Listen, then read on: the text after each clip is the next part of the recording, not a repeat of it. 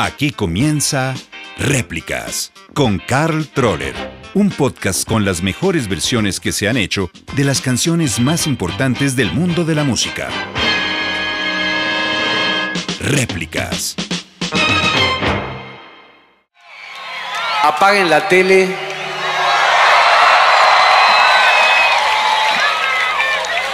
Y movamos el orto.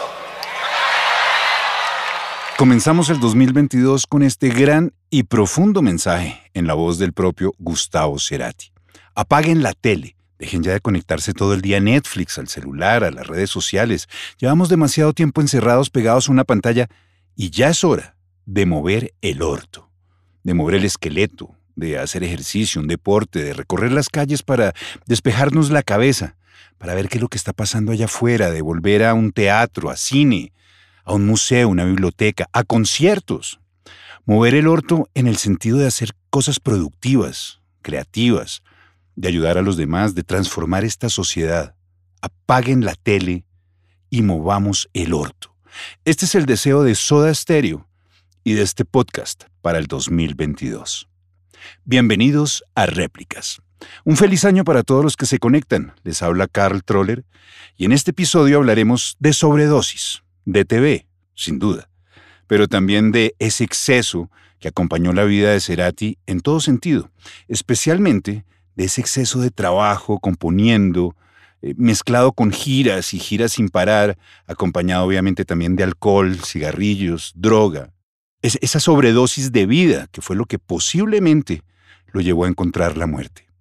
Cerebral, en una primera instancia, cuando se le diagnosticó un accidente cerebrovascular el 15 de mayo de 2010 tras su último concierto en Caracas. Gracias, Caracas. Hasta la próxima, chao. Pero no hubo próxima. Cerati entró en coma hasta el 4 de septiembre de 2014, cuando casi cuatro años después fue declarado muerto.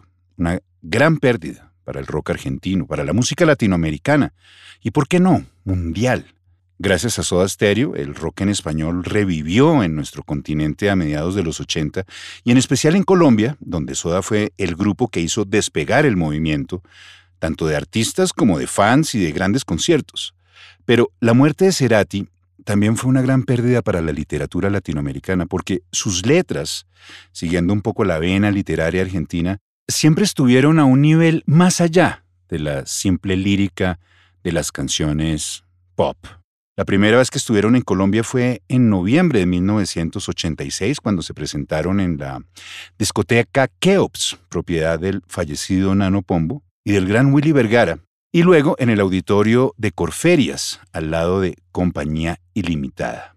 Su disquera, CBS, en ese entonces, acababa de lanzar el disco Nada Personal, que en Colombia fue una mezcla de su primer álbum, Soda Stereo, de 1984, y de Nada Personal, del 85, un injerto para coleccionistas que se le ocurrió a Miguel Muñoz para tratar de despegar la carrera de Soda Stereo en Colombia. Se trataba pues, de esa primera etapa de Soda donde había mucho humor e ironía en las letras, algo que se fue perdiendo para darle paso a unas letras mucho más poéticas, al igual que composiciones musicales más complejas. Ya por ejemplo con su disco Signos de 1986, el grupo empieza una etapa más interesante sin duda, pero menos naif, rock and rollera y divertida. Y para los que nos gustaba la época del ska, de Madness y de Specials, y el New Wave británico con The Cure y The Police a la cabeza, pues esta época de Soda fue la que nos enganchó con el grupo. ¿Que eran una copia de Police? Bueno, el mismo Cerati nunca negó la influencia de la banda británica. El primer disco de Police fue muy importante, porque cuando apareció esa cosa tenía como esa imagen Beatle, bitlera de sonido, con, con esa especie de, de, combinación rara de reggae, rock y energía. Y además verlos en vivo fue un despertar. En el verano del 80, Gustavo Cerati que tenía 22 años en ese entonces, y Héctor Z. Bocio, de 23, coincidieron en Punta del Este, en Uruguay, que era donde obviamente se reunía la gente en el verano para hacer conciertos y pues era como la rumba en Argentina y Uruguay. Y se reunieron tocando en diferentes bandas, cada uno estaba en una, en una banda diferente, pero se unieron y como compartían los mismos gustos musicales, pues empezaron a trabajar en la idea de hacer una banda de rock inspirada en The Police, a quienes fueron a ver juntos cuando el grupo inglés llegó a Argentina en diciembre de 1980 para dar un gran concierto en Mar del Plata.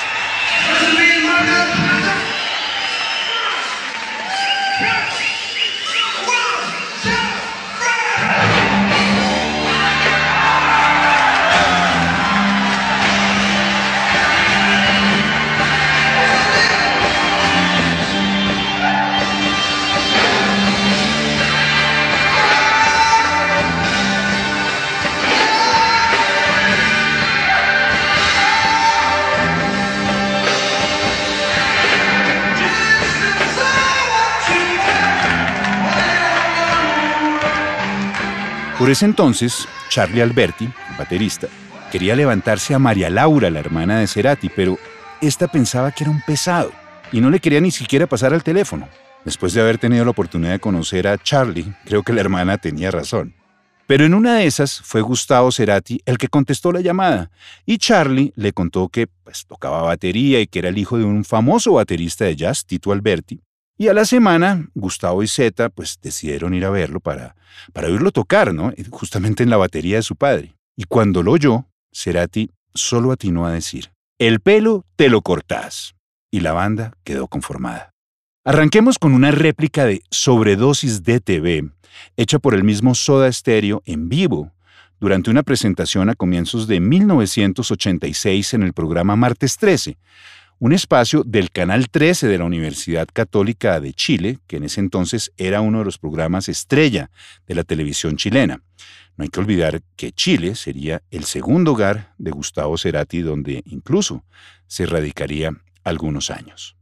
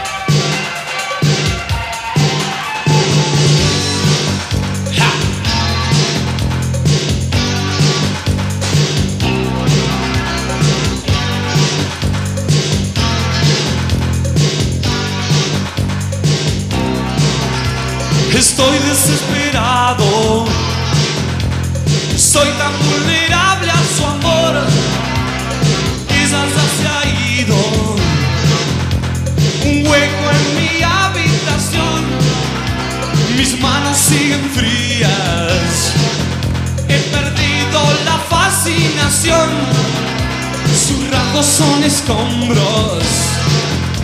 Detienen mi respiración. Acuéstate, levántate. No puedo seguir así. Oh no, apágalo, enciéndelo. No puedo seguir así. Oh no. Soda Stereo es el nombre del primer disco de la banda. Fue lanzado al mercado el 27 de agosto de 1984. La producción de este álbum, debut, estuvo a cargo de Federico Moura, que era el vocalista y líder de Virus, que era una de las bandas insignias de esos comienzos de la década de los 80 en Argentina, y que era pues como una especie de renacer cultural a todo nivel. No hay que olvidar que el 10 de diciembre del 83 se acabó oficialmente la dictadura y la junta militar, que duró muchísimos años y que fue un desastre realmente para la humanidad incluso le entregó el poder al gobierno elegido libremente de Raúl Alfonsín. En la radio empezaron a sonar los Twist, Sweater, Virus, eh, Viuda e Hijas del Rock and Roll, Los Redondos y obviamente también las primeras canciones de Soda Stereo. Era música para bailar y divertirse y reír después de tantos años absurdos de guerras y muerte. Y Argentina renacía, y Soda empezaba a hacerse sentir con canciones como Dietético, Te hacen falta vitaminas, Un misil en mi placar, ¿Por qué no puedo ser del jet set? y Sobredosis de TV. El álbum es presentado al público el 1 de octubre del 84 en el subsuelo de un local de Pumpernickel, que era una cadena de comida rápida muy famosa en los años 80, hoy ya desaparecida. Pero su primera actuación fue en el Teatro Astros, el 14 de diciembre de ese año, y la estética y puesta en escena pues fue preparada por Alfredo Lois, quien para la ocasión decidió colocar 26 televisores prendidos y como fuera de sintonía, con mucho ruido blanco que sería después el disco posterior de Soda Stereo, y con el fondo musical del tema Sobredosis de TV. Los televisores eran modelos viejos en blanco y negro, que le habían pedido a los familiares y amigos y seguramente también habían comprado en algunos compraventas, porque las familias argentinas ya estaban deshaciéndose de ellos para pasarse a, a los televisores a color, porque ya se había instalado ese sistema en Argentina. Soda pues aprovechó esta oportunidad para hacerse un gran número de televisores y la mayoría pues ya no funcionaban cuando los compraron o los recibieron. Sobredosis de TV hizo parte del repertorio de Soda desde el primer momento y luego del de Cerati, cuando ya se lanzó oficialmente como solista en el 88, luego de la disolución, en ese entonces momentánea, de la banda. Y pues para promocionar su cuarto disco en solitario, Siempre Soy, un álbum de reversiones y mezclas editado en el año 2003, Cerati da un concierto en el Teatro Gran Rex, ese bellísimo teatro Art Deco de Buenos Aires, el 7 de septiembre de 2003. Y de ese concierto es esta versión muy personal de Sobredosis de TV.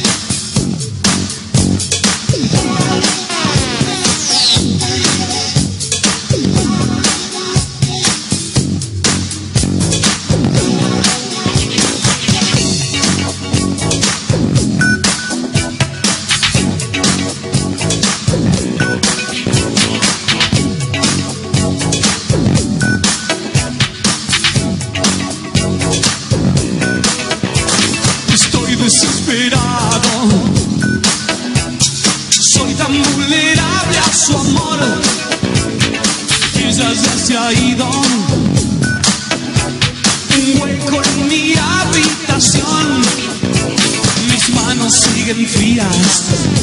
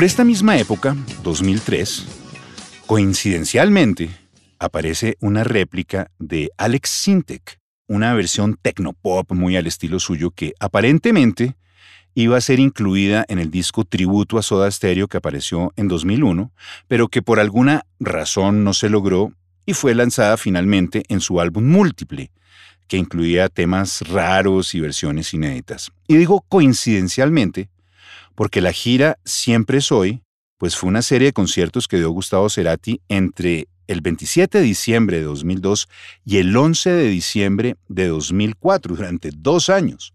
De hecho, estuvieron en Colombia, arrancando prácticamente la gira en Cali el 29 de diciembre de 2002 y luego volvería a Colombia para presentarse en Medellín el 6 y en Bogotá el 7 de junio de 2003.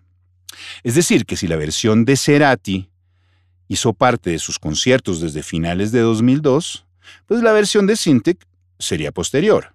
O anterior, si es verdad lo de que ya la tenía lista en el 2001 para el tributo. Pero bueno, da igual.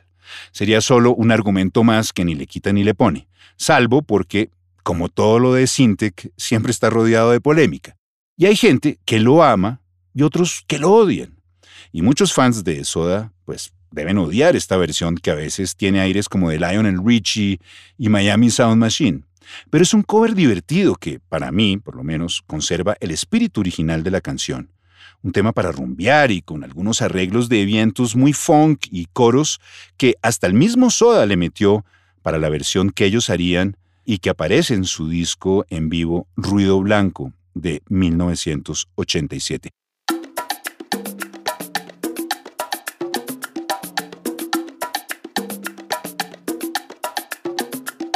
Estoy desesperado.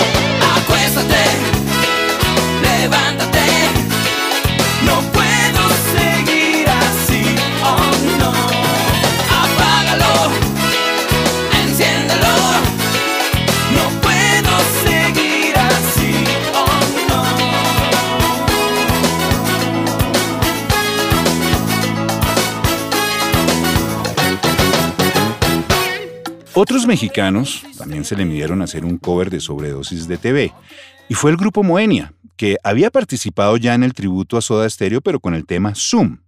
Esta vez lo hacen para su álbum Stereo Hits de 2004. En mi concepto tampoco es una de sus mejores versiones, tal vez, no sé, les faltó algo de fuerza.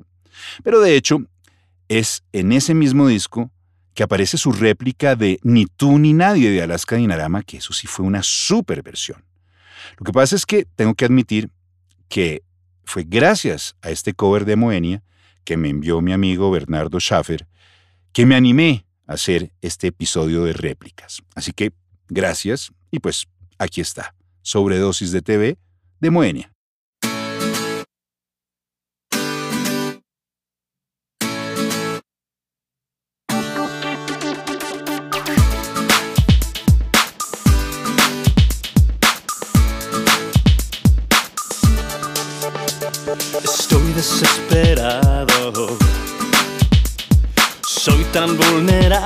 Su amor. Ella ya se ha ido. Un hueco en mi habitación. Mis manos siguen frías. He perdido la fascinación. Sus rasgos son escombros detienen mi respiración. Acuéstate, levántate, no puedo seguir así, oh no, apágalo, enciéndelo, no puedo seguir así, oh no. En cambio, el que hace una excelente versión, tal vez mi preferida, es un youtuber llamado Sean Track. Pero para que no suene tan despectivo lo de youtuber, que no lo es, pues hay que decir, porque ahí está la base de esta interpretación, que se trata de Jaime Altozano, un madrileño de 28 años que es un músico multiinstrumentalista, productor, compositor y licenciado en Magisterio de Educación Musical, pero también con algo de estudios en matemáticas y físicas en la Universidad Complutense de Madrid. Tiene más de 3 millones de seguidores en su canal de YouTube y en él analiza y descompone piezas musicales que van desde Bach hasta Nine Inch Nails, pasando obviamente por bandas sonoras y música popular iberoamericana. Y muchas de esas canciones las adapta a su estilo, que viene a ser algo así como un rock metal electrónico. Así que aquí está, Sean Track y sobredosis de YouTube, digo, de TV.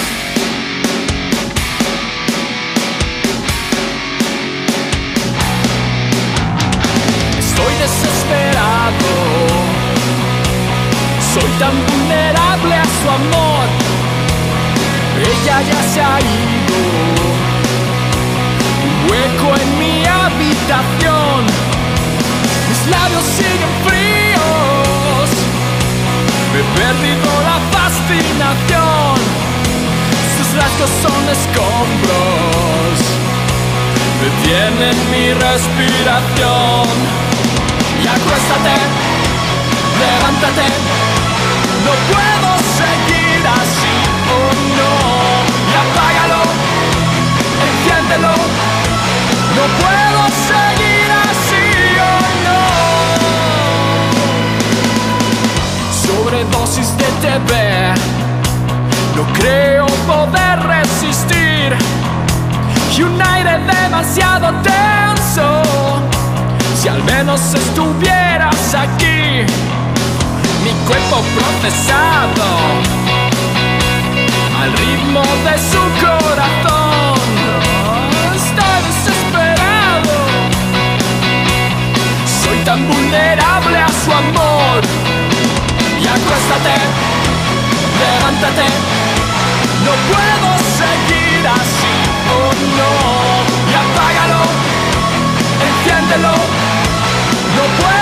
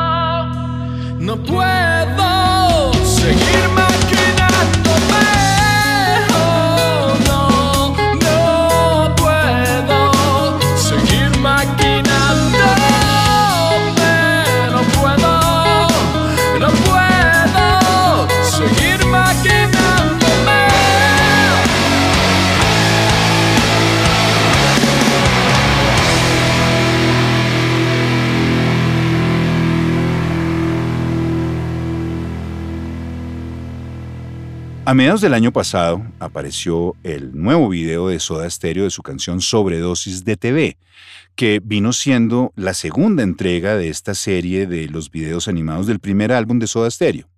El primero fue ¿Por qué no puedo ser del Jet Set? Y en este, el director Nico Bernaudo recurre al mismo recurso de los televisores en el escenario que se utilizaron en su primer concierto histórico en el Teatro Astros. Nico Bernaudo de hecho, había sido el diseñador audiovisual de los shows de Gustavo Cerati desde 2004 y de Soda desde 2007 cuando se volvió a conformar la banda. Esto quiere decir que la canción de sobredosis de TV siempre ha estado vigente. Lo estuvo cuando se desató toda una polémica con respecto a su letra, en el verso final, que dice, no puedo seguir maquinándome, que por un lado transmite el deseo de cortar con la adicción y por el otro expresa con la palabra maquinándome la cara dañina del proceso de contaminación tecnológica que en los años 80 ya empezaba y que hoy es una realidad en todos los hogares. Pero a partir de julio de 1985 hasta abril de 1987, algunas veces, y la mayoría de las veces desde mayo de 1987 hasta 2007, Cerati cambió la frase no puedo seguir maquinándome no puedo seguir masturbándome, lo que denota la dependencia hacia la televisión por encima de la autosatisfacción. Cabe señalar que esa es la verdadera letra de la canción, pero en la época en que se escribió, en 1984, la disquera exigió que se le cambiara, debido pues que era demasiado explícita para la moral de aquel entonces. Y sigue vigente ahora, que está comprobado científicamente ya, que la alta exposición a las pantallas está creando no solo una dependencia desde temprana edad, sino unos patrones de comportamiento muy peligrosos, ya que los niños y preadolescentes tienen acceso a un infinito número de contenidos, la mayoría pues no apto para ellos.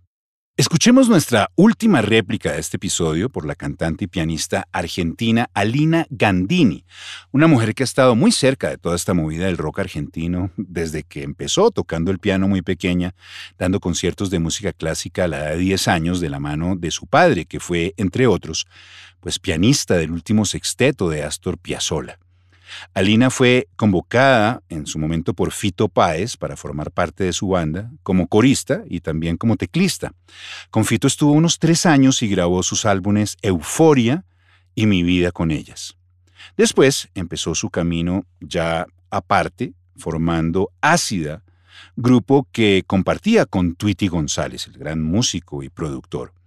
En el disco de Ácida La Vida Real participan músicos como Dante Spinetta, y Gustavo Cerati.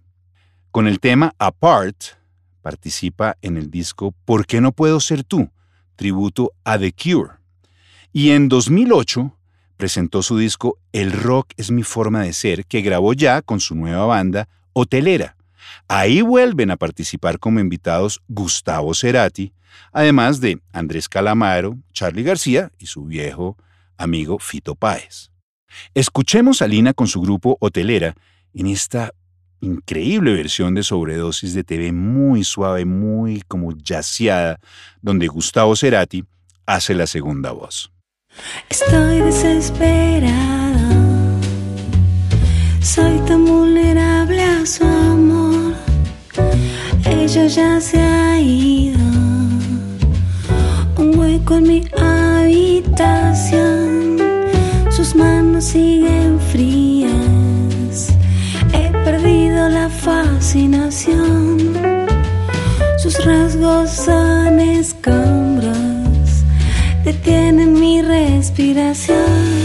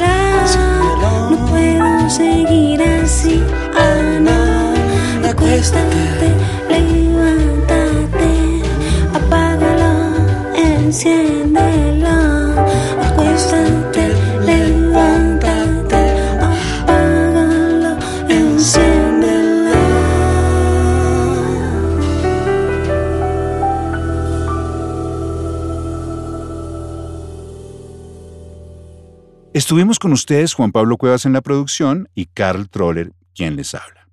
Y no olviden el propósito para este año que comienza. Apaguen la tele y movamos el orto. Hasta un próximo episodio. Estoy desesperado. ¿Usted siente el agobio de la rutina y el aburrimiento? ¿No sabe cómo sobrellevar el ritmo que le impone la vida moderna? ¿Cree que a su vida le falta cierto glamour? Todo eso y mucho más tiene inmediato remedio con el nuevo long play El rock es mi forma de ser volumen 1 de Alina Gandini y Hotelera. Versiones sin sobresaltos de clásicos del rock nacional en clave de jazz. Con estrellas invitadas Andrés Calamaro, Gustavo Cerati, Charly García y Fito Páez. Puedo seguir así. Oh no, No puedo seguir así. Oh no.